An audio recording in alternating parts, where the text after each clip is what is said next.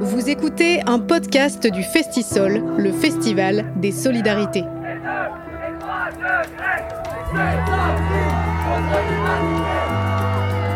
Les podcasts du Festisol, les solidarités dans vos oreilles. solidarité, solidarité avec les réfugiés. Transformons notre monde. Pour un climat de solidarité, pratiquons une activité militante régulière.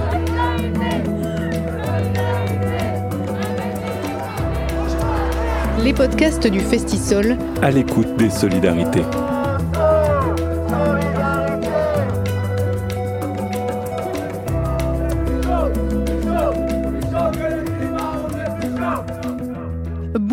À toutes et à tous, vous écoutez les podcasts du Festisol avec l'épisode d'aujourd'hui sur l'écoféminisme.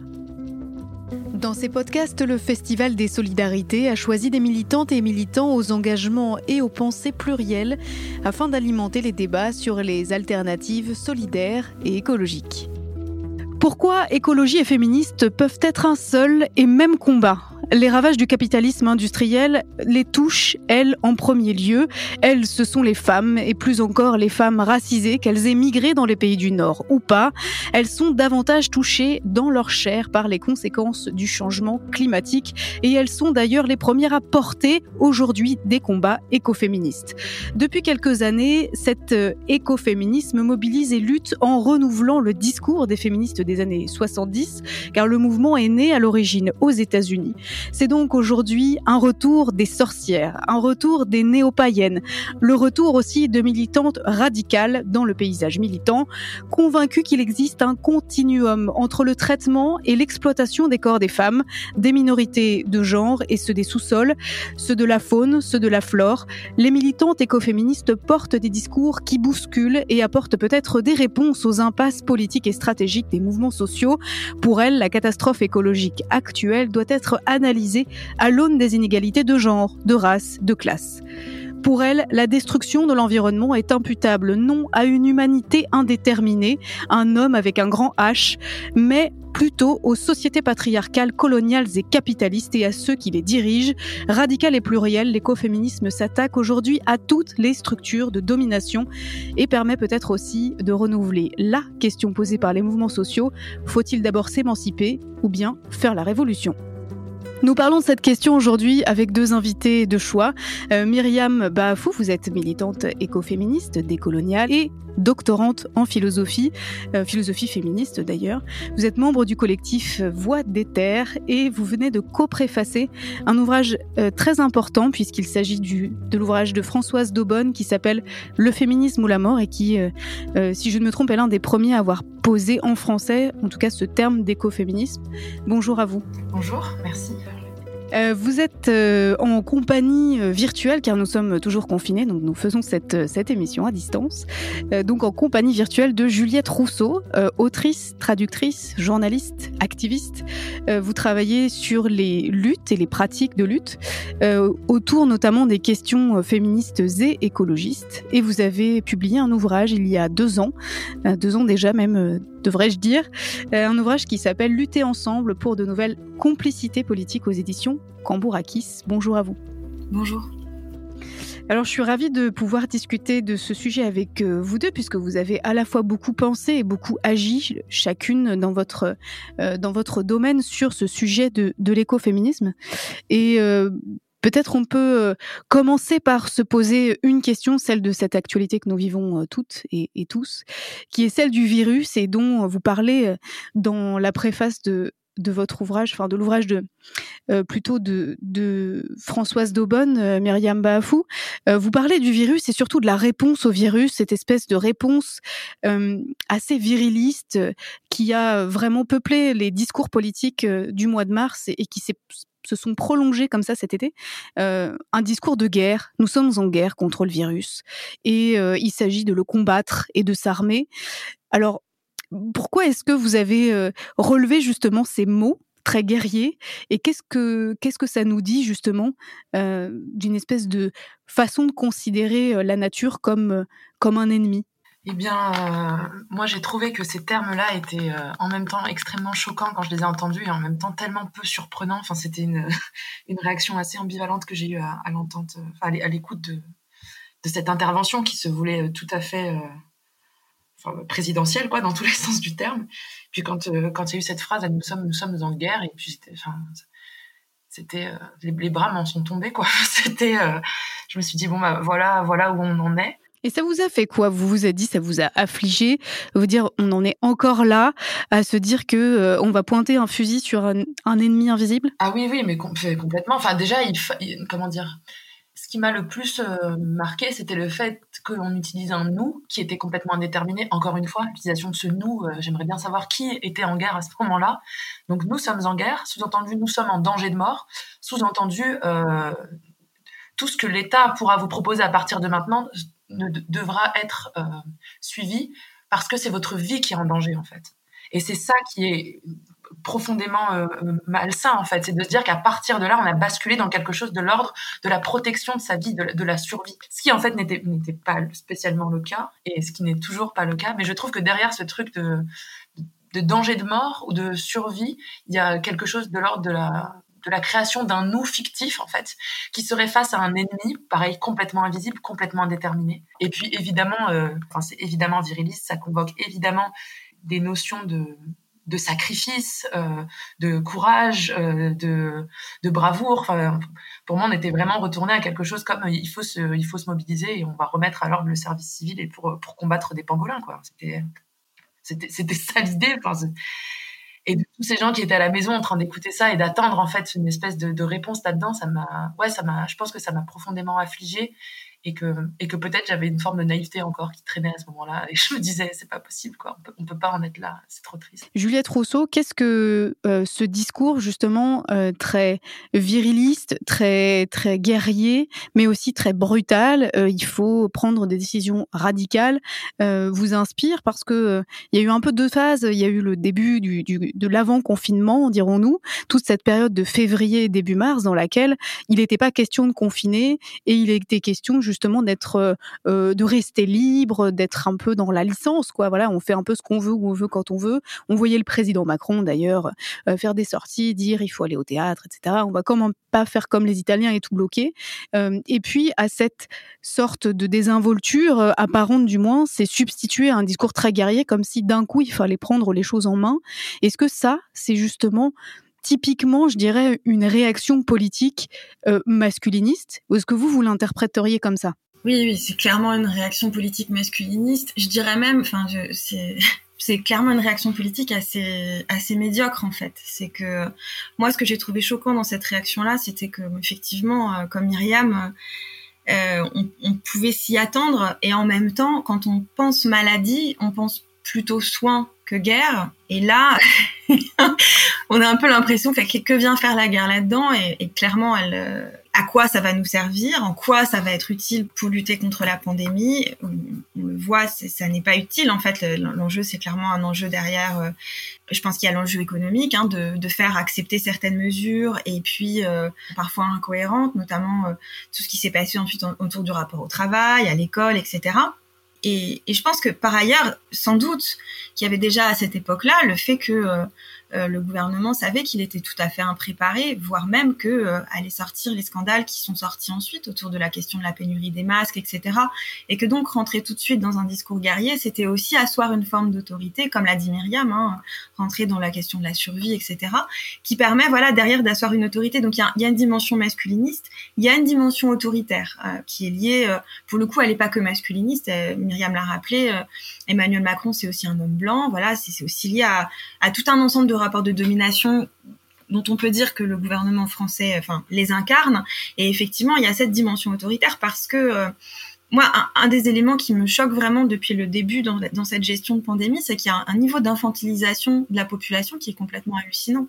Où, euh, encore une fois, la question du soin, elle est, elle est évacuée en fait. Euh, et donc l'enjeu, c'est de prendre des mesures qui en jettent, des mesures fortes, qui sont par ailleurs des mauvaises mesures, pour, enfin, pour y revenir, mais, mais de, de donner l'impression de poser, de donner des coups, de poser des choses un peu fortes, etc.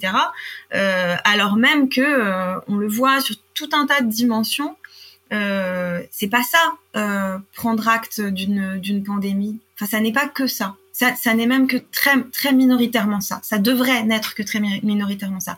Et un autre truc qui moi me me, laisse vraiment un peu toi, c'est aussi la question du lien et la façon dont on a vraiment l'impression que depuis le début euh, on pense pour une population, mais on pense à côté de la plaque. Et alors, euh, je ne sais pas si vous voyez ces messages qui passent notamment sur les radios publiques, etc., où on nous explique, ou qui ont été repris dans des discours hein, de, représentants du gouvernement, où on nous explique qu'aimer aimer les siens, c'est ne pas les voir. Euh, quand on aime ses proches, on ne s'approche pas trop. Voilà, c'est le slogan de la campagne qui a été diffusée effectivement sur les radios publiques. C'est une vision tellement triste, esselée, et qui, on, pourra y revenir, renvoie à un rapport au monde triste et esselé, mais qui, encore une fois, qui de mon point de vue n'est même pas une bonne réponse à la façon dont on, devrait pouvoir approcher la question de la pandémie. Alors à ce récit justement qui est celui de la guerre, du combat, euh, un récit il sert à mobiliser, euh, en particulier quand il est guerrier. Hein. D'ailleurs, euh,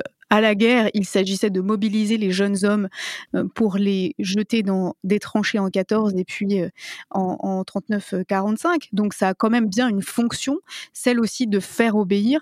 Mais est-ce que justement euh, l'écoféminisme propose un autre discours, une autre histoire, un autre récit qui justement n'a pas du tout la même fonction et permet de changer un peu les représentations. Est-ce que vous pourriez, euh, Juliette Rousseau, peut-être expliquer un petit peu ce que, ce que peut apporter l'écoféminisme justement, en particulier sur l'histoire du care et du prendre soin d'eux, euh, qui est complètement un autre récit tout à fait opposé et tout à fait euh, radicalement différent de celui de ce discours viriliste justement?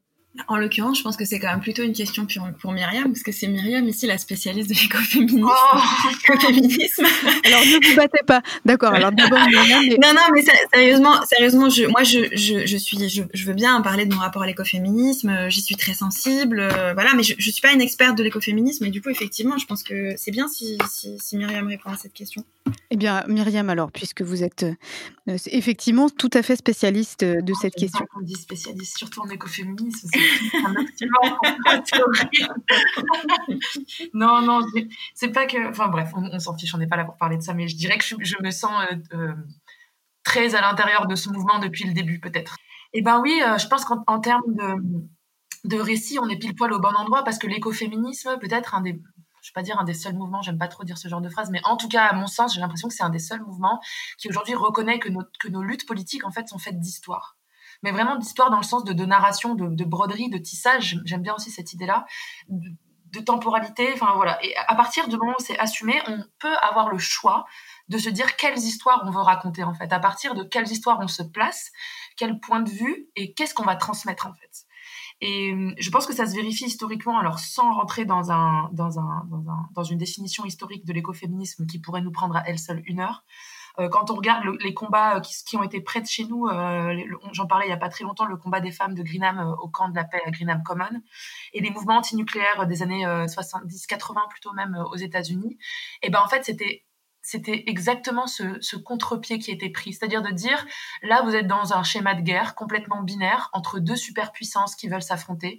C'est où on combat, où on meurt, c'est où on s'arme, où on meurt. Et ben elles, ce qu'elles ont décidé, en fait, c'est de juste décaler, en fait, de se de se, je sais pas comment on pourrait réajuster. Enfin, vraiment, il y a eu un pas de côté qui a été pris pour dire on ne veut pas penser à partir de ça. On ne veut pas penser à partir de ce récit. On, on veut tricoter et on veut broder d'autres rapports en fait au vivant.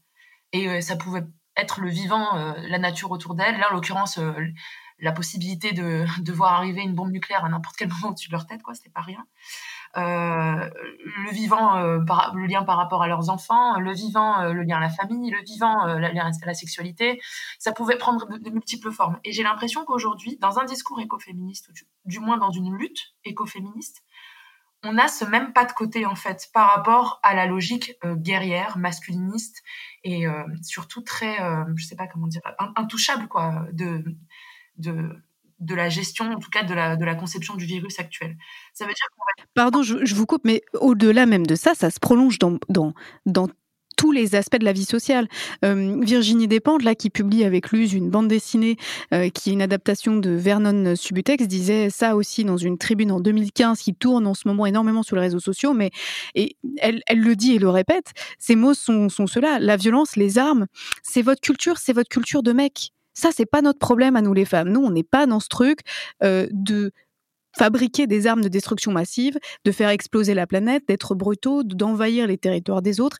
Ça, c'est vraiment une culture masculine et euh, dire que c'est le destin de tous les hommes et de toutes les femmes et de toute l'humanité, ça n'est que, que imposer euh, cette façon, euh, cette culture-là qui est une culture masculine. Est-ce que vous diriez ça, que l'écoféminisme, ça vient juste poser un autre récit en disant mais pas du tout, la violence, la brutalité, la guerre, ça ne fait pas partie de la nature humaine, ça fait juste partie d'une culture masculine. Bah, Moi j'aurais tendance à dire que ça peut faire partie de la nature humaine si quelque chose de cet ordre existe, mais alors là c'est une autre discussion dans laquelle Là effectivement on part sur un débat métaphysique dont nous n'aurons pas les clés euh, sur cette heure. C'est pas, pas le but, mais que peut-être plutôt la place, en tout cas, de la violence ou de la, guerre a été complètement disproportionnée dans le récit euh, global de l'humanité euh, euh, à cause du patriarcat en fait. C'est plutôt ça, je pense, l'affirmation de l'écoféminisme. En tout cas, la mienne.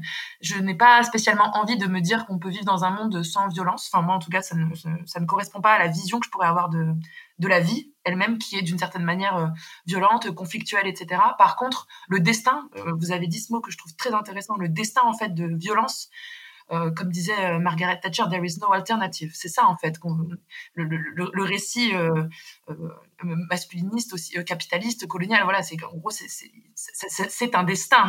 Il n'y a, pas d'autre choix possible.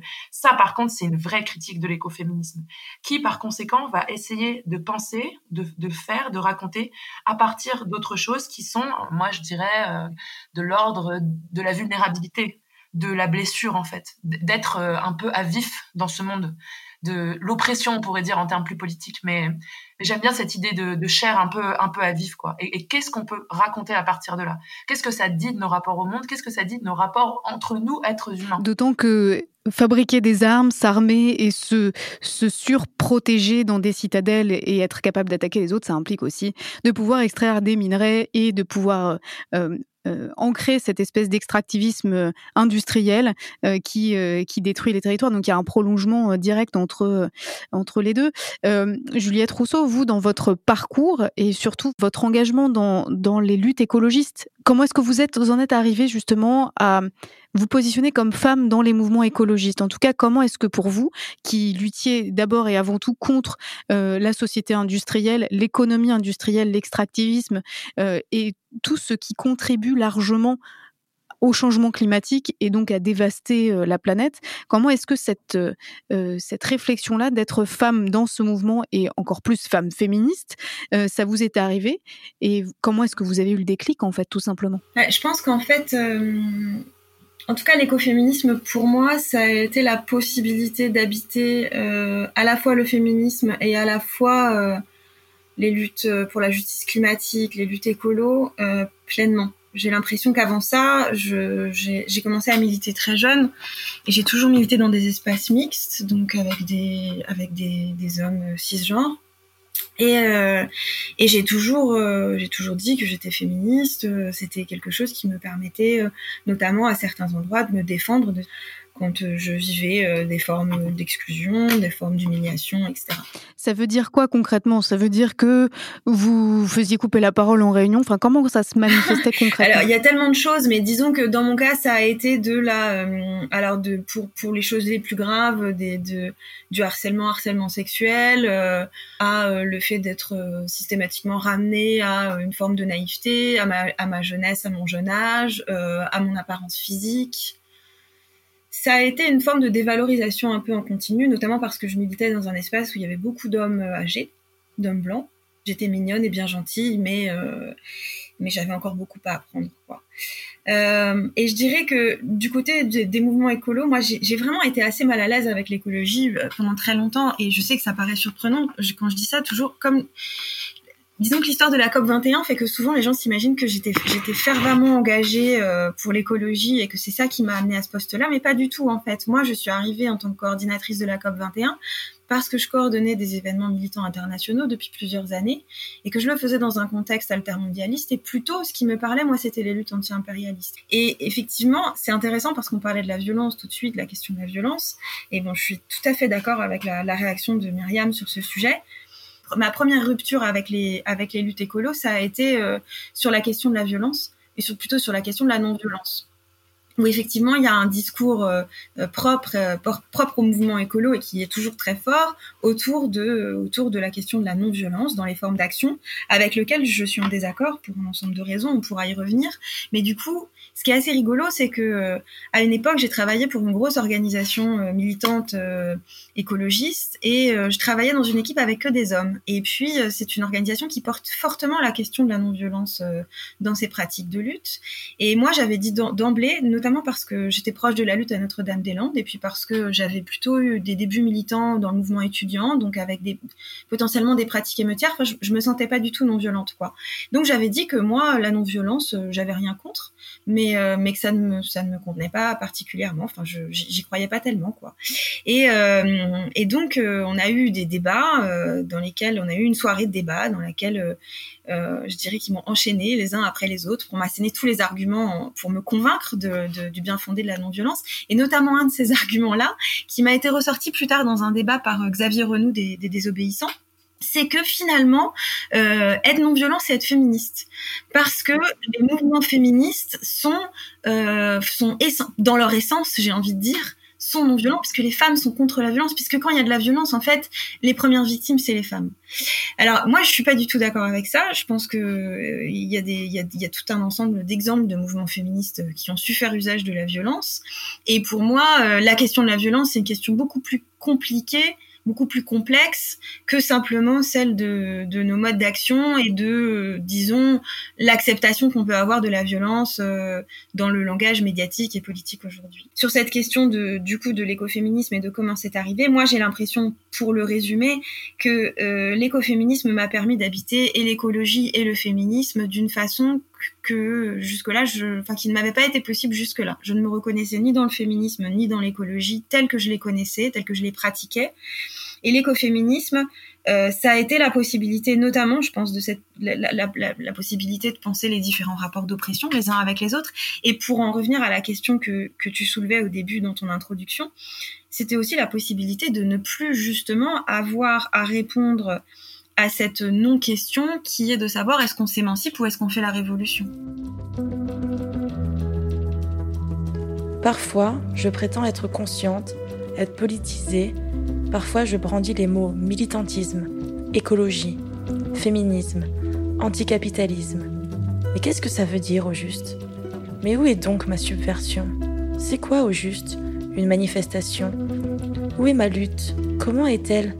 Comment agit-elle? Que brasse Qu'embrasse-t-elle ma lutte Mon endurance Mon quotidien? Comment est-ce que ça s'imbrique?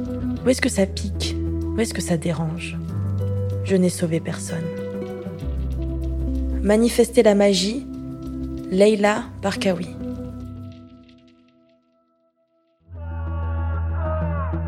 Vous écoutez le podcast du Festisol.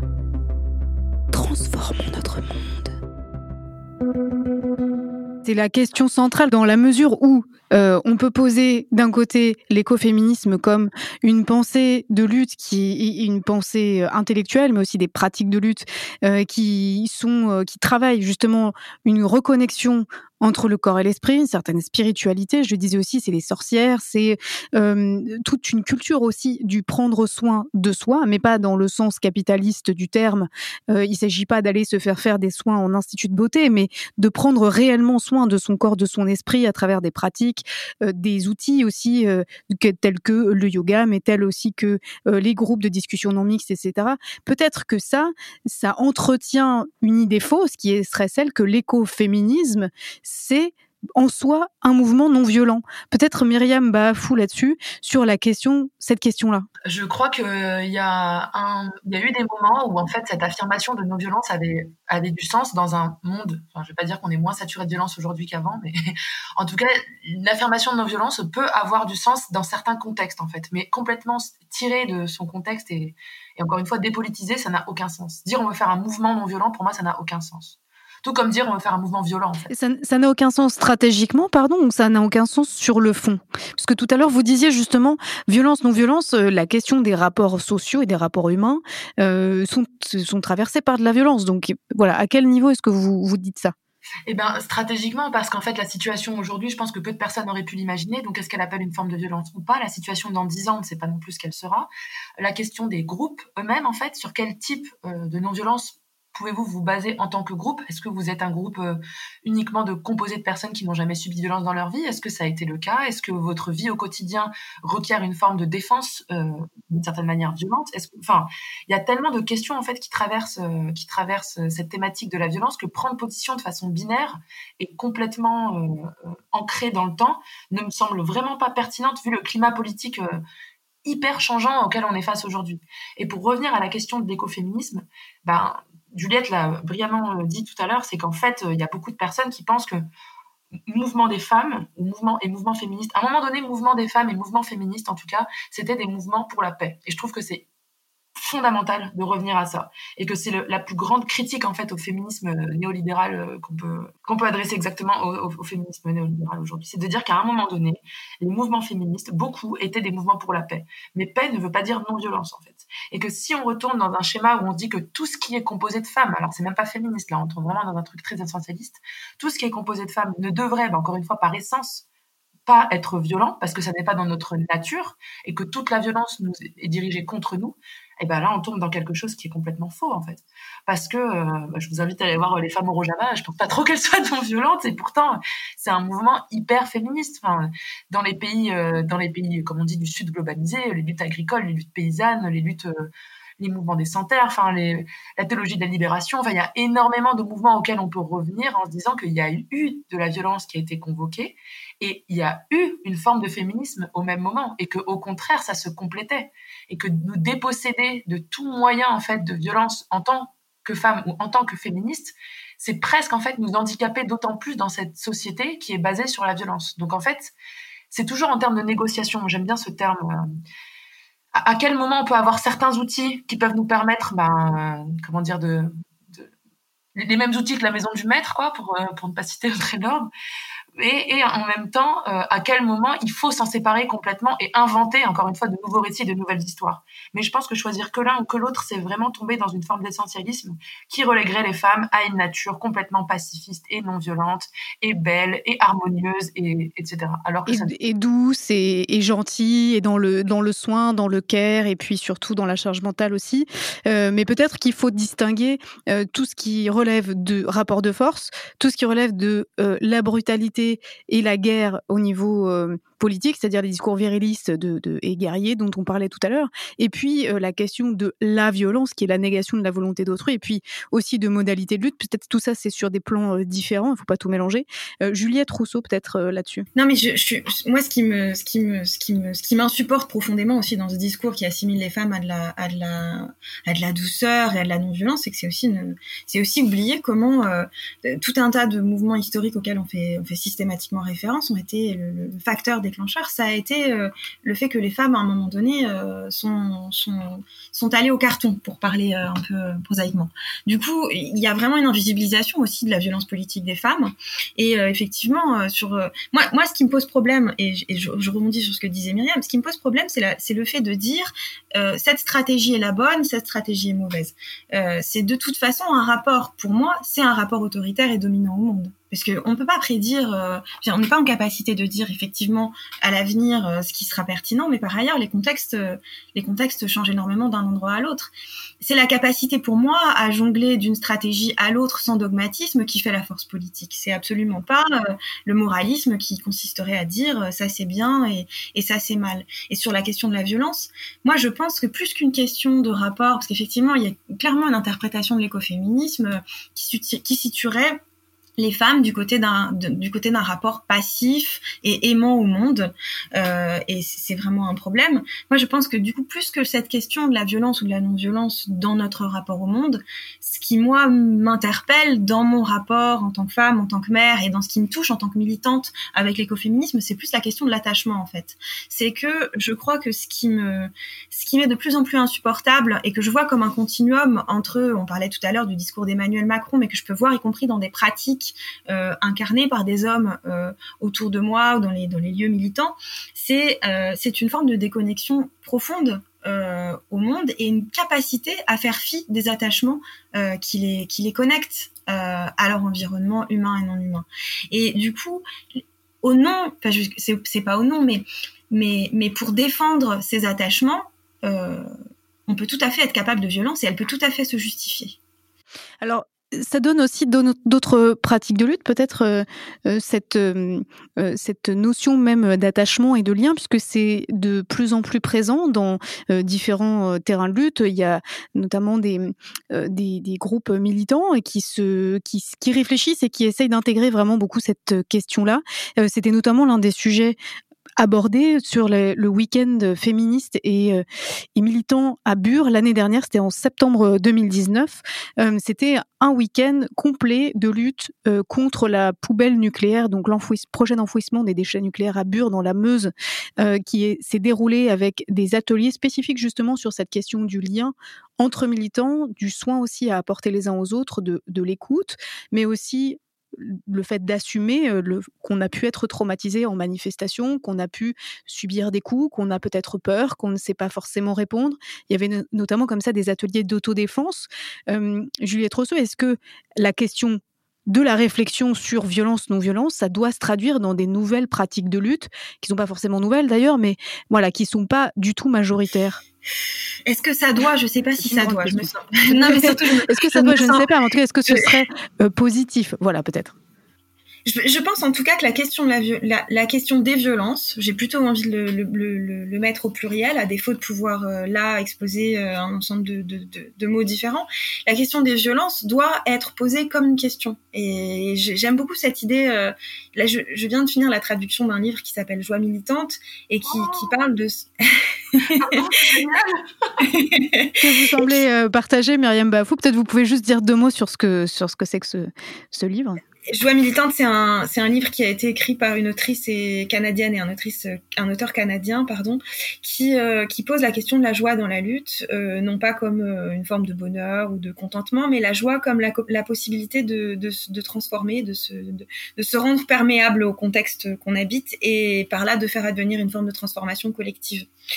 Et euh, dans ce livre se pose notamment cet enjeu de la, des, des questions, c'est-à-dire pour, comment, comment se fait-il qu'on soit systématiquement, et alors je trouve que c'est quelque chose qui dans la culture militante française est très fort, euh, c'est euh, on est constamment dans l'affirmation d'une vérité et c'est vérité contre vérité et on ne sait pas poser des questions et cheminer dans le questionnement. Et pour moi la question de la violence parce que euh, alors bon la question des stratégies de lutte violence non violence moi personnellement j'ai écrit dessus parce qu'elle me parce que je trouve ça fou qu'on en soit encore là mais je la trouve fondamentalement intéressante. Par contre, la question de la violence d'un point de vue féministe, elle est très intéressante. Parce que si on va chez les féministes, elle se pose pas du tout de la même façon, cette question de la violence. Il y a quand même une, une forme de violence qu'on va considérer euh, nécessaire, qui naît du trauma, qui naît de l'oppression.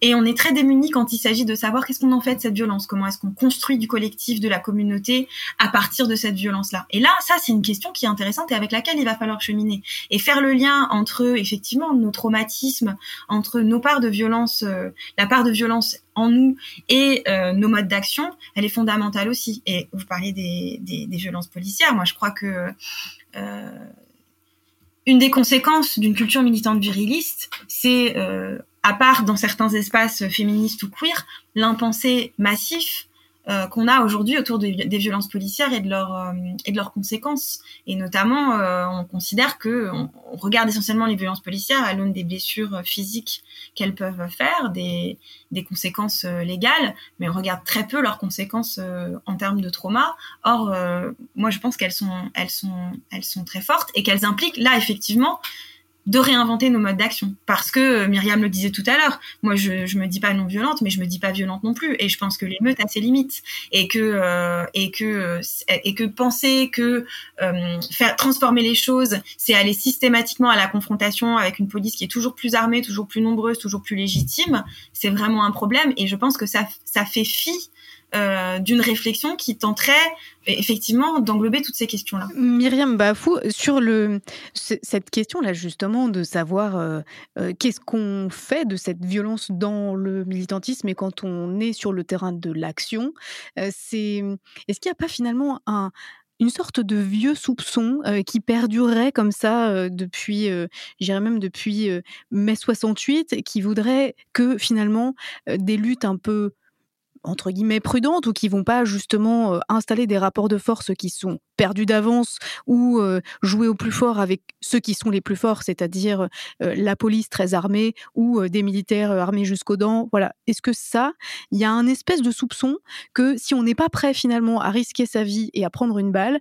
finalement on n'est pas vraiment un vrai militant et finalement on n'a pas entre guillemets on n'a pas de couilles et que notre lutte est vouée à l'échec et que seules les luttes qui sont prêtes ou avec des gens qui sont prêts à mourir comme des bons petits soldats sont des luttes légitimes.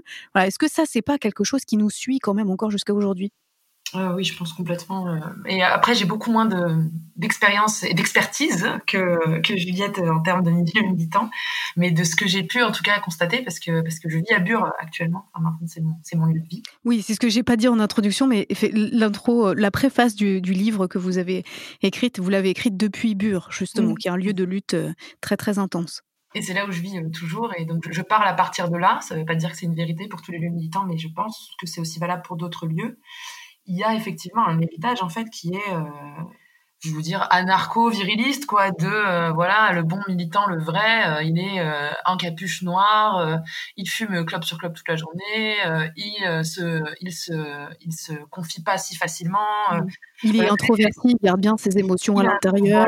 Et puis surtout les soirées, euh, les, moments festifs, la joie, c'est pas du tout, euh, c'est pas du tout la lutte, quoi. Enfin, on perd du temps là. Il faut qu'on s'organise, il faut qu'on fasse des plans, il faut qu'on fasse des occupations, il faut qu'on, faut qu'on réfléchisse, il faut qu'on aille au front quand il y a les flics qui viennent. Et eh ben, on leur fait des doigts et il y a toute une culture euh, qui peut être profondément ancrée là-dedans et encore une fois, de fait, cette culture-là, je la trouve pas euh, bonne à jeter complètement, quoi, parce qu'il y a vraiment un plaisir de se dire qu'on peut sortir et, faire des doigts à des, à keufs qui passent, et, ça peut être génial.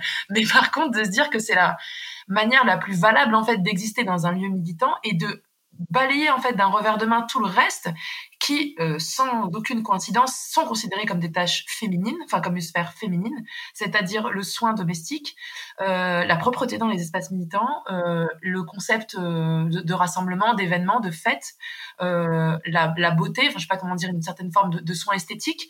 Tout ça en fait sont considérés comme des comme des pertes, comment dire, des, pertes de temps quoi, pas des choses qui sont qui sont qui sont vraiment dans la lutte. Et donc oui, je pense que ça, ça perdure encore aujourd'hui dans le milieu militant français quand je dis militant, je fais bien référence à des aides, des occupations, enfin voilà, parce que j'aime pas trop qu'on abuse de ce mot, parce qu'il existe des milieux militants qui sont pas du tout, qui obéissent pas du tout à ce type de code et, dire milieu militant, c'est peut-être un terme qui est un peu trop vaste. Donc voilà, je précise bien dans des, dans des espaces qui sont aussi majoritairement blancs, il faut le dire. Du coup, voilà, il y, a quand même cette figure qui, perdure et qui, et qui sape finalement une volonté, enfin une, possibilité en tout cas de, de mettre le soin comme, comme matrice presque de résistance politique. Mais je constate encore une fois, à mon point de vue, que c'est en train d'arriver maintenant. En tout cas, par exemple, à Bure, euh, Là, actuellement, il y a des gens qui sont venus pour faire un week-end entier sur euh, communication non violente et soins et danse. Et il y a plein, plein de choses qui se passent. Et je crois que c'est en train d'essaimer petit à petit, mais je suis sûre euh, que c'est grâce au féminisme, en fait. moi, je dirais à l'écoféminisme, mais, mais c'est grâce au féminisme et à, la queerisation de la lutte, en fait, qu'on en est là aujourd'hui, qu'on parle de trauma militant, qu'on fait des brochures là-dessus, qu'on essaie d'en parler, qu'on ait une certaine humilité aussi dans la lutte. Euh, et qu'on place maintenant la joie comme une possibilité de, s'épanouir politiquement en fait, que ce ne soit pas un à côté de la lutte en fait, que ça, fasse pleinement partie, presque au même titre en fait que la confrontation avec la police. Et je tiens à finir là-dessus, tout le monde n'est pas prêt à donner sa vie contre la nation. On n'est pas tous et toutes au même niveau par rapport à, nos corps et à ce que représentent nos corps dans, cette, potentielle volonté de, de se sacrifier quoi. C'est pas donné à tout le monde. Vous écoutez le podcast du Festisol transformons notre monde. Les bombes atomiques. Ma fait peur. Elle fait peur parce qu'elle ose. Elle a la force de ses crocs et son pelage chaud pour étreindre. Ma louve se veut forte et puissante. Elle l'est. Nous sommes fortes, nous sommes fières,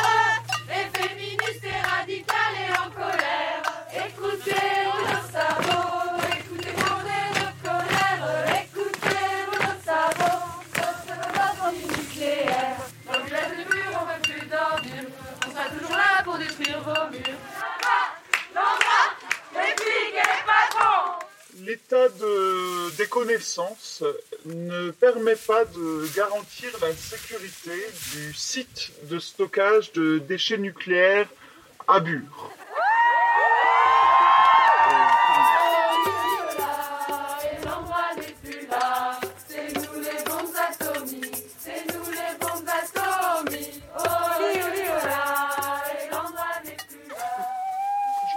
si vous le souhaitez. Ah, euh, je veux bien, oui. Euh, Aujourd'hui, la projection sur 120 000 ans, durée minimale d'activité estimée des déchets nucléaires, est impossible.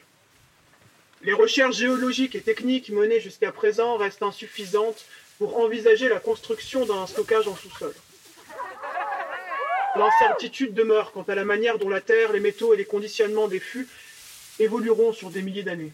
Ne serait-ce que sur le court terme, hein, Oui, tout à fait, euh, tout à fait. euh, David. Euh, Enfin, à l'échelle de quelques décennies à venir, euh, bon, la sécurité de ce site est, est compromise au vu de l'épuisement rapide des ressources fossiles et énergétiques. Il est donc impossible de se projeter rationnellement dans la pérennisation de ce projet. Oh, c'est beau ça, David. Merci, merci C'est vraiment une très belle idée.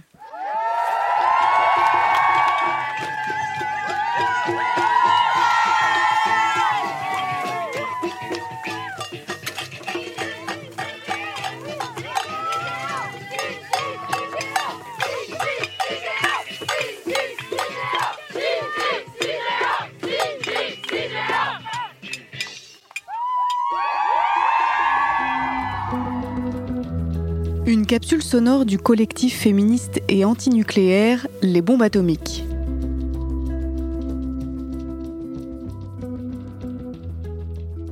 Est-ce que cette, euh, cette façon que les mouvements sociaux ont d'être imprégnés aujourd'hui euh, à beaucoup d'endroits, justement, d'espaces militants différents, que ce soit dans les ZAD, les occupations, mais aussi à l'université, dans les luttes euh, au pluriel, où, euh, bon, ça semble loin maintenant, mais c'était il n'y a pas si longtemps.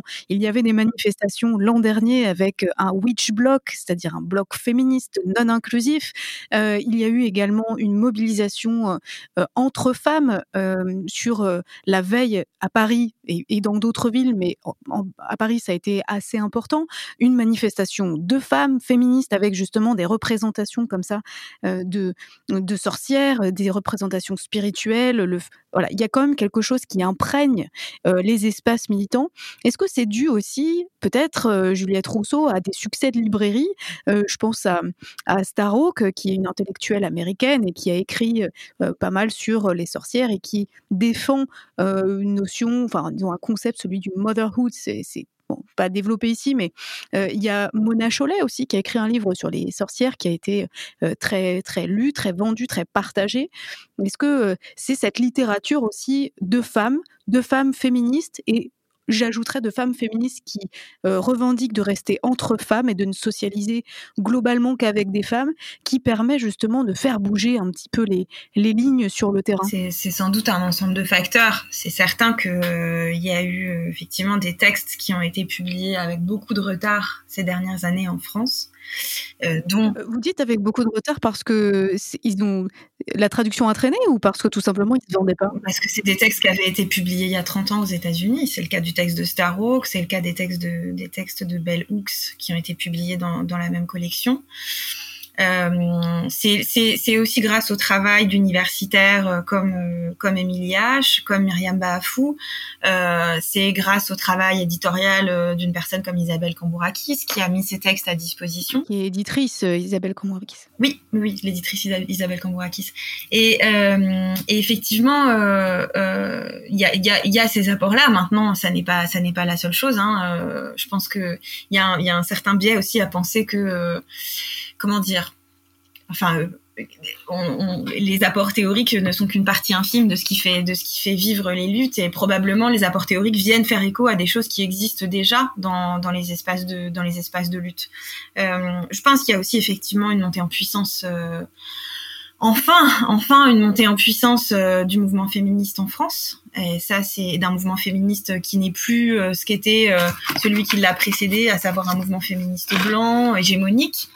Aujourd'hui, on assiste vraiment à une, ouais, j'ai pas d'autre mot qu'une montée en puissance, une multitude de collectifs qui sont en prise avec des réalités locales et qui portent ces questions féministes sur des territoires. Et donc ça, ça, ça permet aussi de faire écho parce que je pense que les thématiques que peuvent porter, que peut porter par exemple Starhawk, oui, effectivement, la question de la spiritualité, c'est une pratique, euh, je dirais c'est une façon de faire communauté euh, dont peut-être aujourd'hui effectivement plus de personnes se saisissent. Les questions qui ne sont pas euh, entre guillemets directement considérées comme des questions féministes, comme les luttes écologistes, comme euh, par exemple les luttes des femmes, euh, notamment des femmes autochtones euh, dans les Amériques au sens étendu, eh bien en fait les femmes doivent porter ces luttes, doivent combattre parce que ce sont, ce sont d'abord et avant tout des, des, problématiques qui vont les impacter elles.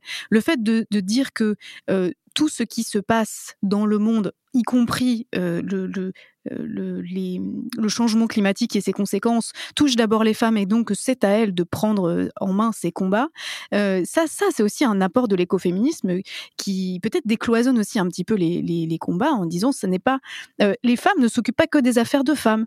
Les femmes s'occupent des affaires de femmes, mais elles s'occupent aussi de toutes les affaires. Ce que moi je comprends de l'écoféminisme, c'est que l'écoféminisme d'une ne dit pas les femmes doivent, l'écoféminisme dit les femmes font et que euh, en fait euh, l'assignation des femmes à la, l'assignation des femmes à la, à la nature puisque c'est ça en fait que l'écoféminisme vient rappeler c'est que historiquement il y a une construction euh, il y a une construction idéologique qui place les femmes du côté de la nature et qui place cet ensemble du côté de l'indompté et à dompter du côté de la barbarie à maîtriser à voilà le fait d'avoir dit pendant longtemps que les femmes étaient du côté de la nature, que les et d'avoir associé toutes les activités qu'on considérait comme genre et femmes, de les avoir euh, caractérisées comme des activités moindres, de moindre valeur, l'écoféminisme permet de, de, de, remettre ces activités au premier plan, non pas en tant qu'activité qui serait essentiellement féminine, mais en tant, en tant qu'activité qui serait essentielle à la vie.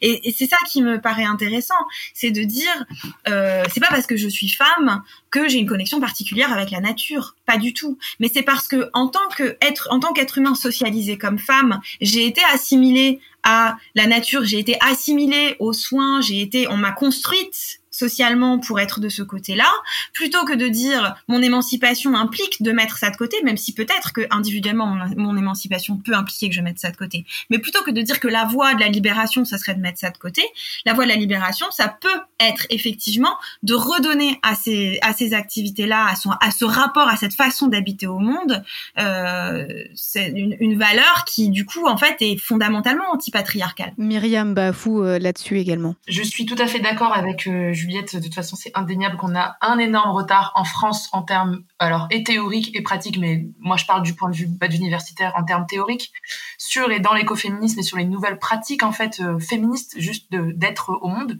Ça peut passer par la magie, la spiritualité, la danse, l'oral, enfin, plein, plein de choses qui sont, en fait, euh, non traduites, qui, à ce jour, n'existent pas, en fait, tout simplement dans notre paysage euh, théorique, politique et féministe français. Vous pensez à quoi, par exemple, quelque chose qui vous a pu vous vous marquer ou, ou vous voilà être important pour vous et qui n'existe pas encore dans le dans le paysage intellectuel français?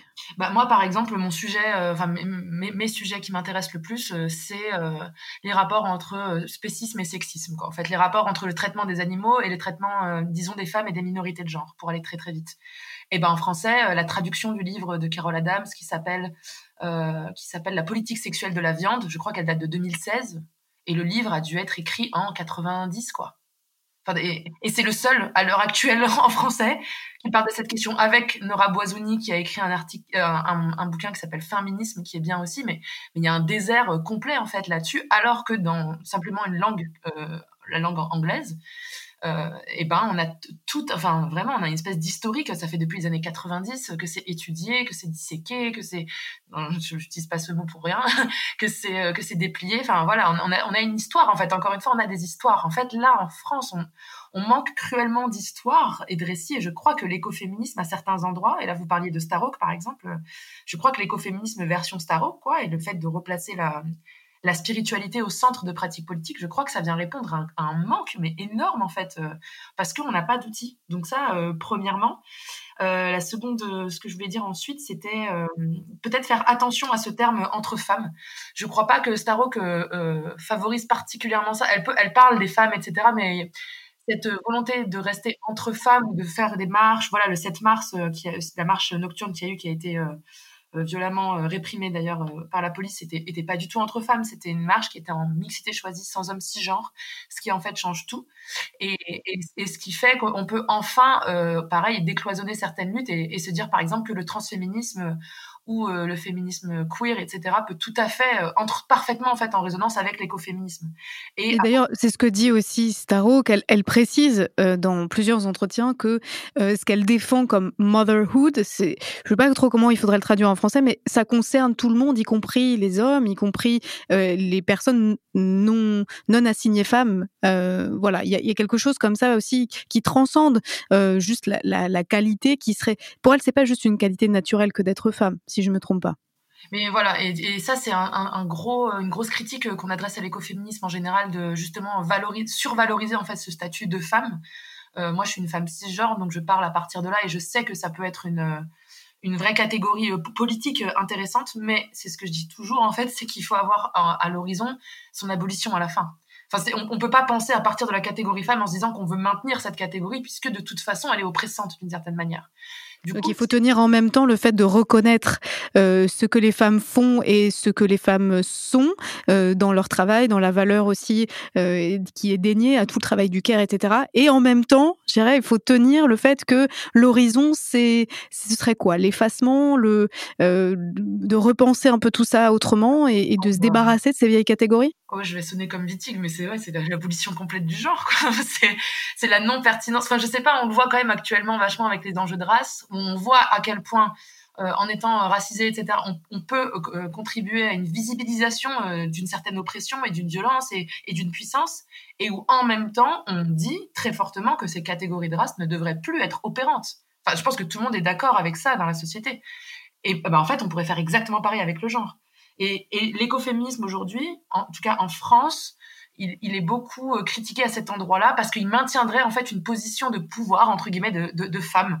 Et ce que j'ai pu constater de mes yeux, donc c'est vrai.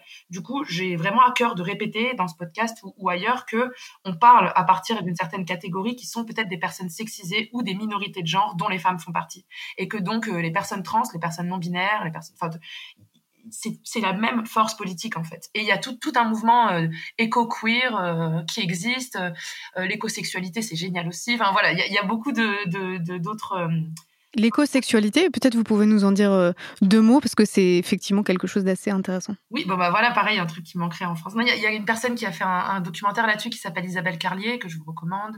Il y a il y a un groupe qui s'appelle le Porn Process qui fait ça d'ailleurs en Belgique, qui qui travaille sur les un peu sur les questions porno, mais, aussi euh, qui touche un peu à l'écosexualité. Et ben en fait, c'est l'idée de sortir d'une relation de maternité justement à la terre, de plus de plus considérer la terre comme une mère, euh, mais plutôt comme une amante, et donc euh, d'érotiser en fait nos rapports euh, au vivant pour euh, sortir de cette dualité euh, entre guillemets assez binaire de de maman en fait et, et, et d'enfant. Et euh, ça peut aller de stage pour euh, bah, en fait juste retrouver son corps et avoir des sensations euh, des sensations juste érotiques avec le vivant avec l'eau avec le vent avec le soleil jusqu'à euh, jusqu'à des manifestations politiques où euh, où il y a des groupes qui viennent manifester devant des zones de sécheresse comment dire des zones qui sont asséchées c'est principalement aux États-Unis pour dire qu'en fait elles comment dire, elle porte politiquement ce combat au nom de l'amour en fait de la terre, au nom de la relation d'amour qu'elle porte à la terre. Donc pareil, c'est une narrative qui est complètement différente encore une fois, et c'est porté par euh, Annie Sprinkle qui est une une activiste euh, euh, actrice porno, je sais pas si elle l'est encore, euh, lesbienne queer, enfin voilà, elle est vraiment dans un, on n'est plus dans ce truc en fait de femmes pour les femmes, de développement personnel où on, maintient ces catégories. Au contraire, on fait exploser ça. Et en fait, où est la limite à partir du moment où on, dépasse le genre, on dépasse les espèces, euh, la, terre et, ses vivants et ses vivantes peuvent devenir des, peuvent faire naître en fait des, des, des modes de relation qui sont complètement euh, nouveau par rapport à, au récit sur lequel on s'appuie jusqu'à maintenant. Désolée, je m'éloigne un petit peu. Euh. non, non, pas du tout. Vous allez, vous allez tout à fait dans une, une direction intéressante. Donc, c'est tout l'intérêt de cette discussion, c'est que vous puissiez aussi tracer des, des sillons. Des mondes plutôt qu'un. Lutter, c'est souvent se tenir bras tendus, comme écartelé entre ce qui est et ce qui devrait être. Ce qui est, comme ce qui doit crever sans plus attendre, c'est le presque implacable, en forme de fer tranchant. Ce qui doit être, comme une absolue nécessité, est un horizon vaporeux qui nous échappe sans cesse et qu'il faut réinventer encore et toujours. Mais c'est aussi et avant tout un cheminement que nous esquissons, de façon brouillonne, emportée, maladroite le plus souvent. Les mondes que nos mots et imaginaires convoquent sont les espaces où nous cherchons à cheminer. Ils sont aussi les trames parfois moins visibles de nos connivences, de nos engouements. Ils sont ce que nous voulons habiter. Souvent, nous les voulons entiers et pleins, que le cheminement y soit possible pour toutes. Mais ils se révèlent exigus, bordés de frontières. Qu'est-ce qui nous permet de faire communément puissance? À partir d'où et de quoi des mondes, en tant qu'espace commun, habitables et terriblement désirables, peuvent-ils se définir Nous voulons un monde où tiennent beaucoup de monde, disent les apatistes. Un monde de monde, comme des fragments multiples, autodéterminés, délivrés du besoin de se conformer à la norme du plus dominant, en capacité de puiser dans leur histoire et leur identité pour en tirer la puissance de cheminer à leur façon. Mais encore trop souvent, dans nombre de luttes, c'est une logique de l'homogénéité qui prend le dessus. Puisqu'il nous faut être égaux, c'est qu'il nous faut être identiques. Si nos différences soulignent les façons par lesquelles nous nous opprimons les unes des autres, c'est à elles que nous nous attaquons en premier lieu, les tenant pour responsables de ce qui nous entrave. Nous dirons alors qu'entre nous, la race, la classe ou le genre n'existent pas, voire que nous les avons dépassés. Cette logique de l'homogénéité par le haut est non seulement indolore, mais elle est encore nécessaire à celles et ceux qu'elle embrasse immédiatement en ce qu'elle entretient la zone de confort en dehors de laquelle elles n'ont pas appris à être.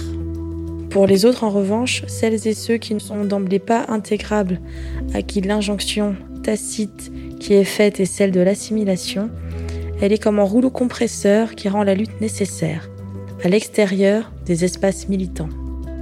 Extrait de Lutter ensemble de Juliette Rousseau. Vous écoutez un podcast du Festisol, le son des alternatives. D'ailleurs, euh, la question écoféministe, enfin la question écoféministe, c'est pas une question écoféministe, mais les portes couvrent justement euh, les, engagements, les euh, textes, les paroles, les luttes et les mouvements sociaux qui sont habité, je dirais, par euh, l'écoféminisme, ouvre de nouvelles perspectives. Et d'ailleurs, vous défendez aussi euh, dans, euh, dans votre livre, Myriam Bafou, enfin dans la préface du livre de Françoise Daubonne, euh, l'idée qu'il faut un tournant écoféministe radical et surtout, euh, il faut d'autres modèles pour supplanter, je dirais, le capitalisme patriarcal qui est justement a besoin de ces catégories, qu'elles soient figées, bien que chacun soit bien à sa place et euh, tel un rouage d'une grande machine accomplisse sa fonction. Euh, Juliette Rousseau, peut-être euh, sur ce, ces, ces, perspectives, avant de vous redonner la parole, Myriam Bafou, mais euh, par quoi est-ce que les, les, les, engagements ou les luttes écoféminismes euh, peuvent supplanter justement ce capitalisme-là? Qu'est-ce que euh, ces mouvements ont à proposer? Car il, car il y a énormément de choses en fait qui se qui se passent euh, et qui peuvent permettre justement d'ouvrir des horizons et de sortir des impasses militantes dans lesquelles euh, semblent aussi bien bloquer certains mouvements sociaux. Euh, voilà, qu'est-ce que qu'est-ce que ça propose Voilà, justement l'écoféminisme, puisqu'on l'a vu, il s'agit pas juste de rester entre femmes pour discuter autour du thé globalement. Alors, comment l'écoféminisme peut supplanter le capitalisme? Je n'ai pas la réponse à cette question. c'est pas une question globale, mais vous avez justement vous un, comment dire un regard aussi euh, d'engagement euh, sur des luttes qui sont euh, tout autour du monde, les des femmes notamment euh, dans les Amériques, etc. Voilà, qu'est-ce que qu'est-ce qui se passe, on va dire? Je vais reposer ma question autrement. Et qu'est-ce qui se passe concrètement quand les, les luttes écoféministes gagnent, peut-être pas les, guerres, mais en tout cas les batailles sur lesquelles elles sont engagées. Qu'est-ce qu'elles proposent Comment est-ce que voilà, elle, elle propose aussi d'autres euh, modèles sociaux, d'autres façons d'être en lien. Enfin, voilà, qu'est-ce que ça ouvre comme horizon à ce niveau-là, je dirais? Je pense que ce que, enfin, fondamentalement, en tout cas moi, dans les luttes qui m'inspirent, ce que ça ouvre comme horizon, c'est la possibilité d'habiter un territoire autrement. Je reviens toujours à cette notion d'habiter parce que pour moi, elle est fondamentale. Moi, dans, dans ma trajectoire aussi, parce que je, je, je viens d'un territoire qui a été euh, qui a été très abîmé par l'agriculture industrielle et, euh, et je l'ai quitté et puis euh, j'ai suivi une espèce de d'ascension sociale comme ça en, en allant vivre en ville, en, en ayant une vie de citadine et puis j'y suis revenue et, et pour moi aujourd'hui l'enjeu c'est comment habiter à nouveau ce territoire en vivant avec le deuil de ce qu'il a été et, et, en construisant une, une façon de l'habiter collective avec euh, tous les gens qui le, qui le partagent aussi. Et pour moi, ça c'est fondamental dans, dans les luttes écoféministes. C'est notamment, par exemple, euh, le féminisme communautaire en Amérique latine qui, porte fort l'idée que, euh, évidemment, du lien entre extractivisme et colonialisme, mais aussi du fait qu'il ne pourra pas y avoir d'abolition du patriarcat sans abolition, sans abolition du colonialisme et vice versa. Et c'est vraiment cette idée de, prendre les choses dans une totalité et de les tisser, pour reprendre euh, l'expression que tu utilisais tout à l'heure, Myriam, et qui est effectivement une très belle très belle expression, de les tisser à partir, de, à partir du contexte précis dans lequel on se trouve et de ce qui, de ce et j'entends ce, celles, humains et non humains qui l'habitent. Et, et c'est pour moi c'est ça l'écoféminisme. Donc ça, ça paraît peut-être un peu général comme réponse, mais c'est aussi parce que je me méfie un petit peu des, des réponses. Euh, euh, je l'ai dit à plusieurs reprises, je me, je me méfie des recettes et que je pense que l'écoféminisme c'est une grille de lecture, en tout cas c'est une une façon d'interpréter le monde qui peut amener à l'habiter autrement, à, à, à, effectivement à façonner des luttes pour l'habiter autrement. Euh, mais c'est l'écoféminisme comme ça pourrait être autre chose. Il n'y a pas de il a pas de théorie, de mouvement, de de d'étiquette miracle pour réussir à pour réussir à à transformer nos mondes. Myriam Bafou, peut-être parce que vous, vous défendez, euh, euh, je, crois, en tout cas de ce que j'en ai saisi, euh, qu'il y avait aussi dans l'écoféminisme une dimension radicalement différente de penser les rapports sociaux, économiques. Ce sont davantage des rapports de coopération plutôt que de compétition, notamment. Voilà. Comment est-ce que vous, vous entendez cette question-là? Eh bien, moi, je suis déjà hyper d'accord avec ce que vient de dire Juliette sur le fait que c'est une grille de lecture en fait. J'aime vraiment bien ce terme et je rajouterais même c'est une grille de lecture presque occidentale euh, l'écoféminisme. Ça ne veut pas dire qu'avant il n'y avait pas d'écoféminisme, mais qu'en fait nous on a un peu soudainement pris conscience de ça euh, il y a quelques années et euh, que ce soit les luttes pour des, des, féminismes communautaires, des féminismes décoloniaux, des féminismes euh, de, des Suds, en fait, des luttes, des luttes des femmes dans les, dans les pays des Suds, elles n'ont pas attendu en fait ce terme d'écoféminisme. Elles ont, elles ont pas, elles n'étaient pas inexistantes en fait avant l'écoféminisme. Par contre, nous, j'ai l'impression qu'on a une mémoire euh, très euh, sélective, amnésique, coloniale de, de qui sont nos figures d'inspiration féministe et qu'en fait, depuis ce mot, en tout cas moi, depuis ce mot et depuis ce terme, ça m'a vraiment permis d'éclater quelque chose en fait, d'avoir une vision beaucoup plus, beaucoup plus éclatée et beaucoup plus riche euh, et, tout en ayant conscience que ça reste une grille de lecture. C'est pas un mouvement auquel on souscrit en fait, où on pourra avoir sa carte et on, est valide ou pas, ou même de définir une action écoféministe, c'est hyper dur en fait. D'où on part, euh, à partir de quels critères? Enfin, ça n'existe pas. On n'a pas de texte écoféministe fondateur. Enfin, là, on, disait Staro, on pourrait dire Vandana Shiva, on pourrait dire, euh, on pourrait dire plein d'autres personnes, mais en fait, et c'est cette espèce de flou là, ce glissement perpétuel qui, fait que pour moi c'est une grille de lecture qui est hyper intéressante tant qu'elle est recontextualisée pour nous en Occident en fait. C'est ce que les philosophes appellent l'épistémé, c'est-à-dire la façon de recontextualiser un peu notre, euh, nos, savoirs euh, en quelque sorte. Comment ça se fait que justement ce soit si euh, compliqué en Occident de voir, j'allais dire, de voir au-delà de la colonisation, c'est-à-dire voilà, de, de, de, de, rester quand même sur cette espèce de représentation qu'il y a un seul progrès, qu'il va dans une seule direction, qui est celui du progrès technique, et que que c'est comme ça et pas autrement. Est-ce que justement le, les les mouvements et les réflexions et les pratiques écoféministes, ça vient touiller un petit peu tout ça. Et comment ça se fait que dans d'autres euh, parties du monde, euh, c'est, c'est, ce soit beaucoup plus évident? Ouf, et eh ben, c'est pareil, c'est une énorme question. Que, bah, c'est juste qu'on est, enfin, on, existe. Je sais pas comment dire. Notre, projet, euh, quand je dis nous, c'est un faux nous, hein, évidemment, mais ce qu'on nous enseigne comme le nous là, euh, notre projet civilisationnel, euh, rationnel, républicain, etc., repose complètement sur la colonisation en fait. Donc remettre en question cette colonisation, moi je dis même pas néocolonialisme. Hein. Pour moi, c'est, enfin, il y a de la colonisation encore à l'heure actuelle, donc il n'y a pas a pas besoin de mettre néo devant.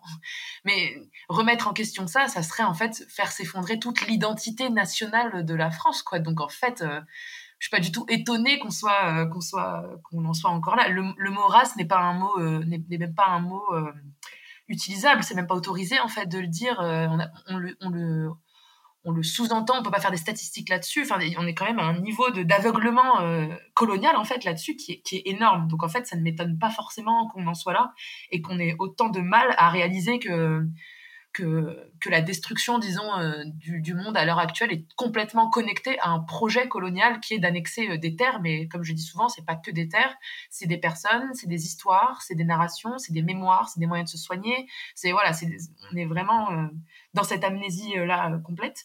Mais euh, l'écoféminisme devrait, en tout cas, dans son rôle, enfin, comme la façon dont je le vois moi, en tout cas, l'écoféminisme devrait nous donner une espèce d'humilité, euh, comme vous avez dit, épistémologique un peu. C'est un mot un peu un peu fancy, mais je pense qu'on peut le dire un peu autrement. De, un point de vue situé, quoi, beaucoup plus humble en fait que euh, que d'autres féminismes, que par exemple le féminisme libéral, plutôt blanc, plutôt basé sur des, des, acquis, des acquis institutionnels, par exemple.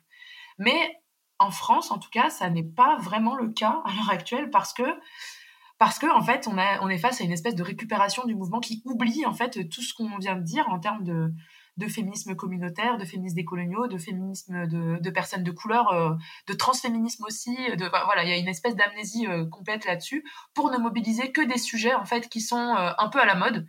que ce soit Starro, que ce soit Mona Cholet, que ce soit. Moi, j'en vois tous les jours des livres sur les sorcières. Maintenant, c'est devenu the truc. Enfin, c'est, un peu désespérant. Il y a même des, il y a même des collections euh, qui sortent, des jeux de tarot, euh, des choses qui sont, euh, qui deviennent quelque part un peu marketing en fait. Ah, mais complètement. Enfin, c'est une, une récupération qui est marketing, qui est capitaliste. Aujourd'hui, la moitié des festivals écoféministes en France, c'est du développement personnel en fait. Enfin, je vais pas. Je suis un peu énervée quand je dis ça, mais je pense que c'est bien de garder cette émotion aussi. Mais parce que vous n'aimez pas le yoga, qu'est-ce, qu'est, ah, qu'est-ce qui se passe? Non, je ne blague pas c'est une question aussi importante parce que euh, dans cette récupération-là, puisque le capitalisme a pour euh, euh, talent de récupérer à peu près tout pour en faire quelque chose qui va qui va rapporter, justement, il y a peut-être cette dimension-là de, de, je disais tout à l'heure, de la coopération, c'est-à-dire le fait de travailler ensemble et que c'est ça qui va donner de la valeur à ce qui est produit. Donc ça, c'est dans un sens général. Juliette Rousseau, qu'est-ce qui fait aussi qu'il y a des résistances culturelles dans des pays comme la la France pour justement proposer ou assumer d'être dans d'autres façons de, de faire société, c'est-à-dire avec euh, la notion des communs, avec la notion de coopération, avec aussi la fin du capitalisme financier, voilà. Mais c'est compliqué parce que même dans la promotion de la notion des communs, qui, qui est effectivement un espace de réflexion et de pratique hyper intéressant, etc., on retrouve en fait des rigidités à l'endroit de penser nos rapports dominants au monde habitant en France, enfin en tout cas ayant grandi en France, on a vraiment on est façonné, on est modelé par une culture des plus hégémoniques au monde. Mais j'aime bien, on a, souvent des débats euh, bah, chez moi avec les personnes avec qui j'habite autour de la question de privilège. Sur la question du privilège, pour parler justement de qu'est-ce que c'est être euh, construit socialement et affectivement au cœur d'un projet hégémonique, pour participer, pour être acteur ou actrice de ce projet hégémonique, c'est donc ce qu'on appelle être privilégié. Alors on peut être privilégié du fait d'avoir grandi en France, mais on peut aussi être privilégié voilà, du fait de son identité sociale, etc., de genre, euh, de race, etc. Cette construction-là, cette construction privilégiée, en fait, elle, se manifeste vraiment comme un, détachement affectif du monde qui va être plus ou moins grand et qui va porter sur différents aspects. Et je pense que, alors, outre évidemment la dimension idéologique autour de l'universalisme, etc., qui est propre à la France, il y a vraiment cet enjeu, c'est pour ça que je parlais d'attachement, parce que pour moi, ça va vraiment de pair cet enjeu de euh, aller contre, de, en fait, de, de se rendre compte que nos constructions sociales, elles se sont forgées dans cette euh, dans ce détachement nécessaire. C'est-à-dire, moi, pour être blanche, pouvoir habiter mon identité de blanche tout en en, tout en, en ayant pas tout en en ayant pas conscience, il faut que je puisse faire l'impasse affectivement sur les conséquences de l'organisation sociale sur une hiérarchie raciale, de la colonisation, de la suprématie blanche. C'est parce que je suis dans l'inconscience et dans la méconnaissance de ce que de ce que fabrique, ont fabriqué, fabriquent et des conséquences de ces systèmes-là que je peux continuer d'habiter sereinement ma blanchité. Et il en va de même pour toutes les formes de domination. Et là où je parle d'attachement, c'est que je pense moi que quelque chose qui vient changer fondamentalement changer ça, c'est le moment où euh, où quelque part on, on s'autorise à, à, réparer ces attachements-là, à les, à les restaurer en fait, et où euh, c'est un processus qui est un processus euh, qui implique du deuil, qui implique de la douleur, qui implique de la honte, de la tristesse. C'est là aussi que moi je vois une dimension féministe et écoféministe sur la question des, sur la question de du rapport affectif au monde et des impacts affectifs de nos pratiques, de nos façons de lutter, c'est euh, le passage nécessaire par ces émotions qu'on aurait plutôt, tendance à dire négatives, qui est en fait pour moi le socle un peu inaliénable, en tout cas le socle, le socle nécessaire à partir duquel il est possible de lutter. Alors on pourra dire lutter euh, euh, d'une façon éco écoféministe, on pourrait dire encore une fois, on pourrait utiliser plein d'autres termes, mais on pourrait même ne pas utiliser de termes. Et, du coup, sur la question de la coopération, moi, je sais pas, j'ai vraiment du mal aussi parce que euh, j'ai du mal avec les termes un peu valises, coopération, commun, c'est des termes que j'entends beaucoup employer autour de moi. Mais pour moi, ce que je trouve, pour employer aussi un terme valise et un peu un gros terme, un gros mot, ce que je trouve vraiment révolutionnaire autour de moi et, et, et, le fil que moi je cherche à tirer dans ma vie et dans les espaces que j'habite et collectivement avec les gens avec qui je m'organise, c'est justement ce fil de l'attachement. Du fait que, par exemple, je vous donne un exemple très concret parce que peut-être que c'est un peu flou. Un exemple très concret, c'est euh, dans mon collectif féministe, il y a cette réflexion autour de euh, pourquoi est-ce qu'en tant que féministe, on est contre les frontières? Pourquoi est-ce qu'en tant que féministe, on pense que tout le monde devrait avoir des papiers? Alors évidemment, moralement, quand on est d'extrême gauche, il est de bon ton de dire qu'on est contre les frontières, il est de bon ton de participer aux manifestations, manifestations etc. En tant que féministe, c'est pas la même chose de dire euh, on est contre les frontières parce que voilà, tout le monde, il faut être contre les frontières, c'est quand même quelque chose de mauvais, ça tue, nan, nan, etc. Que de dire on est contre les frontières parce qu'en fait, euh, en ayant discuté, en s'étant organisé avec des femmes exilées, on a découvert que le fait de ne pas avoir de papier, c'était le fait d'être exposé à beaucoup plus de violences, de violences d'agression sexuelle, de violences conjugales, de violences étatiques, de violences policières, etc. Et c'est du coup à partir de ce point de vue affectif qui vient encore une fois par l'attachement, parce qu'il y a que en, ayant tissé ces liens, en ayant partagé ces expériences-là, en ayant construit des relations qui permettent des partages intimes, qu'on va pouvoir réussir à faire ces liens-là, à nouer ces liens qui sont finalement beaucoup plus forts. C'est parce qu'elles sont perméables et qu'elles se laissent caresser par le vent que nos digues tiennent. À l'origine, il y a donc un collectif ou une communauté, une lecture politique des oppressions structurelles et la croyance féroce en la possibilité de s'en libérer. Le collectif, c'est l'espace de celles et ceux qui se sont choisis, non pas nécessairement parce qu'elles se ressemblent, mais parce qu'elles ont cette volonté de faire communauté et se retrouvent autour d'une lecture commune du monde et d'une envie partagée d'y être. C'est aussi un terrain où on l'invente celles et ceux avec lesquels on voudrait faire communauté, celles et ceux qui manquent encore et que l'on espère voir nous rejoindre. La lecture politique amène à acter les différences, les nommer, reconnaître les trajectoires spécifiques d'émancipation et agir sur les dominations dans le groupe. C'est aussi à partir d'elles que se définit la communauté, celle que l'on a choisie et celles et ceux que l'on reconnaît, sinon comme nos pères, tout du moins comme nos potentiels complices. La croyance féroce en la possibilité de libération tient, dans ce cas, à celle de la transformation. Transformation individuelle et collective, au long cours. C'est-à-dire qu'il faut décider et incarner cette possibilité de transformation. Par le soin, l'attention et l'exigence qu'on a pour celles et ceux avec lesquels on fait communauté, comme par la capacité à mener de front ce travail sur l'espace et celui de l'action publique, en tâchant d'y être avec la même conscience de ce qui se joue dans le collectif. Dans le cas de ces trois collectifs, l'enjeu de la pratique face aux oppressions est de construire un espace qui, s'il n'en est pas complètement protégé, préfigure en partie la possibilité de s'en libérer. Pour pouvoir être opérante, cette pratique exige d'être en questionnement permanent, de pouvoir être régulièrement reformulée sur la base de ce qui se vit et ce qui se dit dans le collectif. C'est donc un travail d'attention, d'empathie et d'action sur les besoins et attentes qui se manifestent dans le groupe. Un travail qui ne peut fonctionner que sur cette tension récurrente. La nécessité de nommer ce qui fait violence et donc ce qui porte atteinte est celle de poser des bases de confiance et d'empathie pour permettre la transformation collective. Enfin, c'est aussi un travail qui prend son sens dans l'articulation avec l'action politique et la force du groupe à vouloir tenir ensemble. Extrait de Lutter ensemble de Juliette Rousseau.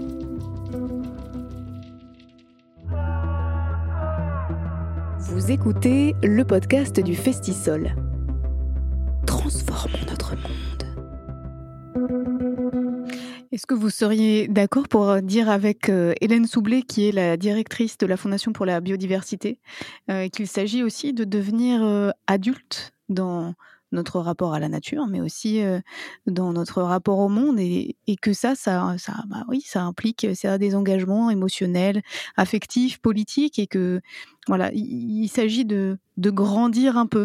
Vous seriez d'accord avec le fait de décrire ça, ce que vous venez de dire par ce mouvement de, de passer de l'adolescence un peu agitée et parfois méchante et brutale et, et, sourde et, et autocentrée à quelque chose de, de moins autocentré qui répare justement les relations que nous avons les uns et les unes avec les autres? Non, je suis pas d'accord. moi, j'aurais tendance à dire euh, qu'il faut être. Euh, moi, moi, mes, moi, mes figures, c'est c'est c'est soit être une femme euh, très âgée qui a vécu beaucoup de choses et qui, enfin voilà, c'est la figure. Pour moi, la figure de la matriarche est très très importante, mais c'est aussi parce que en tant que en tant que maman d'un enfant d'un enfant qui a deux ans. Euh, je me rends compte que euh, tout à l'heure, Myriam, tu parlais de, tu parlais d'antispécisme. Euh, en fait, euh, à deux ans, on est, on n'est pas spéciste. À deux ans, on, ma fille, elle parle de la nature d'une façon qui, moi, me fait me rendre compte à quel point, en fait,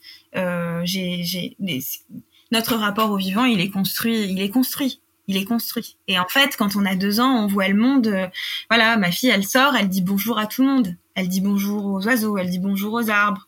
Et puis, euh, et puis quand, euh, quand je l'amène à la crèche et qu'elle me demande pourquoi, pourquoi je viens pas et que je lui dis, ben, tu sais, euh, les mamans, on va pas à la crèche. Et elle réfléchit, elle me dit, oui, c'est vrai, les mamans, elles vont pas à la crèche. Et puis elle réfléchit un peu plus et elle me dit, et les arbres non plus, ils vont pas à la crèche. Et en fait, dans sa crèche, il y a une cour bétonnée avec effectivement aucun arbre. C'est pour moi, du coup, être adulte, non, être adulte dans les adultes de ce monde sont sont, sont des êtres euh, sont des êtres extrêmement réduits, sont des êtres à qui on a mis beaucoup de hier, alors que le, le rapport d'un enfant, euh, le rapport d'un petit enfant au monde, il est il est il est fascinant, il est, il est plein de, il est plein de connexions justement. C'est exactement ça. Il est plein de connexions et d'attachements. Du coup, j'aurais plutôt envie de revenir à ça. c'est pas, c'est pas un, un, objectif très souhaitable. Myriam Bafou, est-ce que, comment est-ce que vous vous décririez justement euh, cette, euh, cet horizon-là? Non, mais j'aime beaucoup l'idée d'attachement et, de, et tout à l'heure, tu disais que qu'on te prenait pour quelqu'un de, de, de, naïf, quelqu'un de naïf quand tu étais dans, tes, dans, tes, euh, dans les mouvements au début très très euh, masculin et euh, avec euh, plutôt des vieux mecs blancs, etc. Et qu'on te renvoyait un peu à cette forme de, naïveté ou d'infantilisation. Et, Et en fait, c'est pareil, c'est encore un truc qui est, qui est, très féminin et qui peut être un point à partir duquel penser en écoféministe, quoi, de se dire, avoir un peu une naïveté au monde dans lequel on est, une forme de redécouverte. J'ai l'impression que je dis des trucs qui sont vraiment des, des, évidences absolues et, et, en fait, pourtant, ça reste révolutionnaire, enfin, je trouve. Mais, et, pour euh, juste revenir sur ce que vous disiez tout à l'heure sur la résistance, entre guillemets, culturelle à la France, de la France par rapport à tout ça, je suis complètement alignée sur ce que Juliette a dit sur euh, le fait qu'on est façonné en fait euh, dès, dès l'enfance, enfin en tout cas à un certain stade de l'enfance, à être euh, bah, justement de bons adultes qui servent, qui vont servir des buts à, court ou moyen terme, qui sont dans des structures capitalistes, hétérosexuelles, si possible sacralisées par le mariage et, et un, un, gosse et des maisons et un crédit et, et, et une assurance vie quoi. Enfin je je grossis le trait et je caricature euh, exprès, mais c'est un, peu ça de se, dire qu'on on, on, habite seul en fait euh, dans son, vaisseau, et puis la vie va être une espèce de linéarité où on va euh, potentiellement relationner avec des gens, et s'il y en a une ou un, bah, ça sera complètement exclusif et on sera deux. Enfin, donc ce mode de relationner, en fait, cette socialisation, elle est quand même très spécifique à des, à des pays. Encore une fois, j'y reviens, mais à des pays qui n'ont pas en fait cette notion de communauté fait, vraiment, vous, vous allez ailleurs. Enfin, moi, je, je, viens, je viens d'ailleurs. Hein, je, je, je, me sens venir d'ailleurs, en tout cas. Eh ben, je sais que les notions de, de, famille, etc., recouvrent bien plus, en fait, que papa, maman et les enfants, quoi. Le, le fait d'être en communauté, ça veut dire autre chose, en fait. On part d'autre chose. Et le fait de partir avec au moins un, un tout petit sens de ce que ça veut dire, le mot communauté, ou de ce que ça, de ce que ça engendre, et ben là en fait on peut penser autrement. Et, et, là on peut on peut on peut résister on, on, peut créer des espaces euh, autres en fait. Parce que même les espaces de ZAD les espaces d'occupation et tout est-ce que c'est des espaces je me pose souvent cette question est-ce que c'est des espaces collectifs ou est-ce que c'est des espaces de communauté? Est-ce que et c'est peut-être une question que je voudrais aussi te poser euh, Juliette je sais pas si on a le temps ou si on peut mais, mais qu'est-ce que tu mets euh, est-ce que tu as déjà rencontré des communautés? Et, si oui est-ce que toi t'en fais partie? Enfin c'est quoi ta relation au mot ou à ce que ça, ce que ça représente la communauté. Parce que je crois que pour moi ça a vraiment beaucoup d'importance et que je constate que c'est un, ça n'existe pas en tout cas. On a, on a très très peu d'outils à partir desquels partir euh, euh, en France. Parce que on est, enfin on, on est euh, N A I euh, tréma T quoi, enfin accent circonflexe T. Et on, et on est EST très très seul. Et c'est très individualiste comme comme mode d'évolution. Donc je me dis peut-être qu'en fait que la réponse, enfin moi en tout cas une des réponses, ça serait de de cesser en fait de s'inspirer ou de d'être toujours sur des mémoires de nos pays en fait et d'aller voir ailleurs. Ça veut pas dire prendre un avion et aller deux mois en Inde et dire oh là là ça a trop changé ma vie.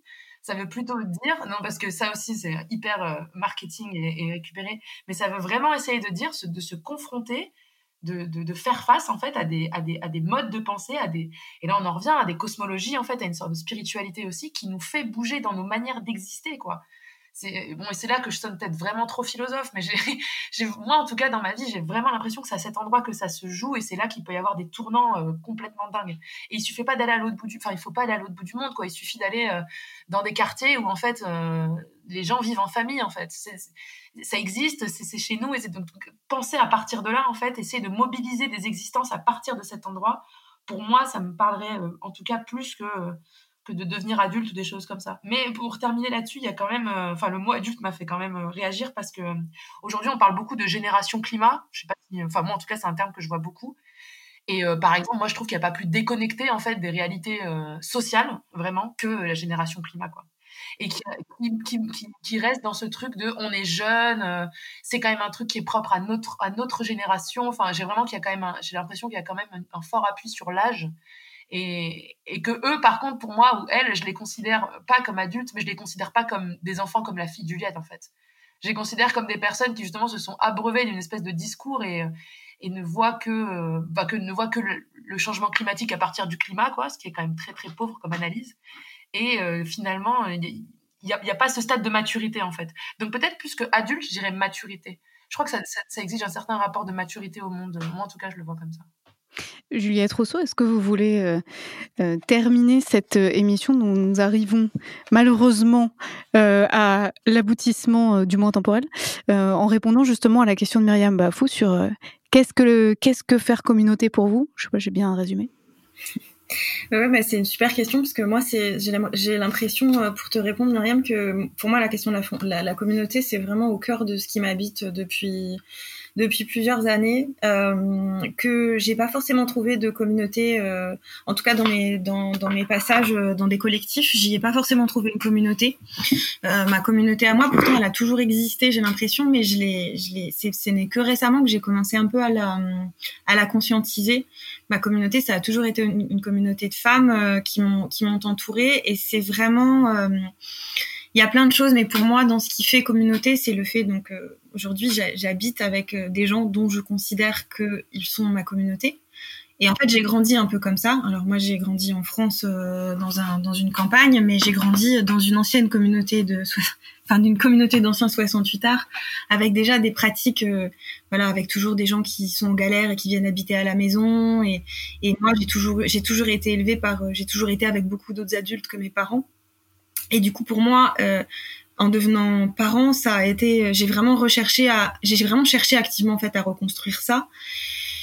Et pour moi, la communauté, c'est, euh, disons que les collectifs que j'ai connus jusque-là, je pense que ce qui me déplaisait un peu ou ce qui faisait que je m'y retrouvais pas forcément, c'était que c'était beaucoup un, parta- un partage, c'était, il se construisait beaucoup à partir d'une convergence idéologique.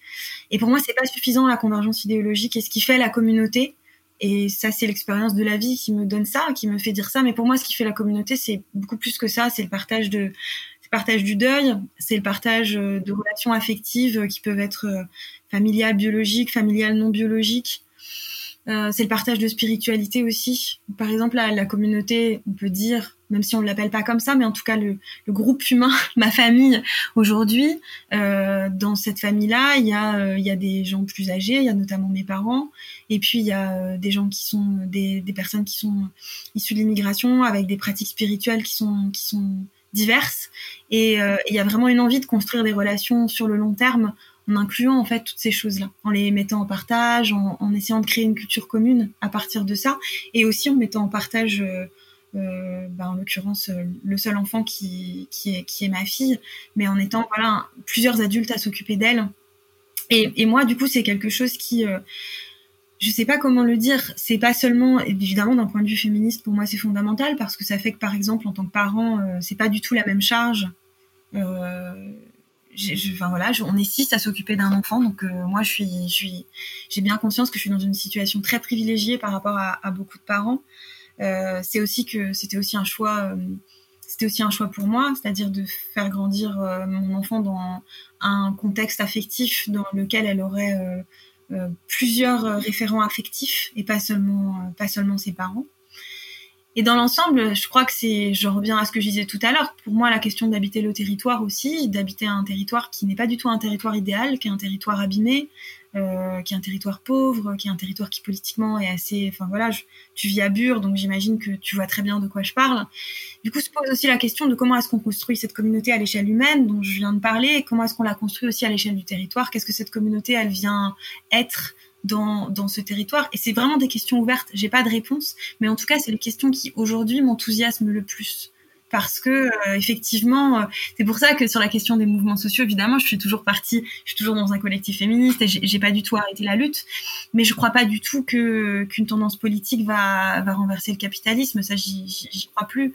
Par contre, euh, je crois vraiment fortement à la transformation profonde de nos façons d'habiter euh, le monde. Et pour moi, et j'essaierai de terminer là-dessus, c'est la raison pour laquelle je me suis pas forcément retrouvée ni dans les espaces écolos, ni dans des espaces d'occupation ou, ou à la ZAD de Notre-Dame-des-Landes. C'est que pour moi, cette façon de transformer et d'habiter le monde, elle ne peut pas être autrement que euh, consciente et agissante sur les oppressions qui structurent ce monde. Merci beaucoup, Juliette Rousseau, et merci à vous, Myriam Bafou. Euh, je rappelle que vous êtes militante écoféministe, décoloniale et doctorante en philosophie. Juliette Rousseau, vous êtes autrice, traductrice, journaliste, et euh, vous travaillez euh, notamment autour des questions féministes et écologistes. Merci beaucoup à toutes les deux pour cette passionnante discussion autour de l'écoféminisme. Vous pouvez d'ores et déjà écouter les, premiers épisodes de ce podcast euh, Festisol euh, autour de questions aussi diverses et passionnantes que la question des migrations environnementales, mais aussi celle de la pauvreté. Voilà. Merci beaucoup d'avoir participé à cette discussion et à très vite dans les podcasts du Festisol. Vous écoutez le podcast du Festisol. Trans Transformons notre monde. Lumière oblongue, défense de fumée. Rideau tiré, valise alignée. Ne pas se pencher au dehors. La nature s'en va. Dans le vent du matin. Et puis, dossier inclinable. Moi, dans le train de la vie. Avec des hommes. Siège à dossier inclinable. Qui suis-je? Moi? Un dossier inclinable? Écoféminisme. Tanella Boni, poème de son recueil Labyrinthe.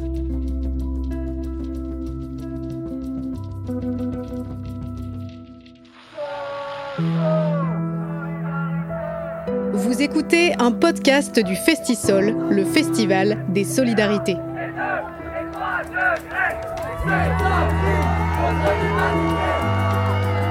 Les podcasts du Festisol, les solidarités dans vos oreilles. So, so, solidarité, solidarité avec les réfugiés. Transformons notre monde. Pour un climat de solidarité, pratiquons une activité militante régulière.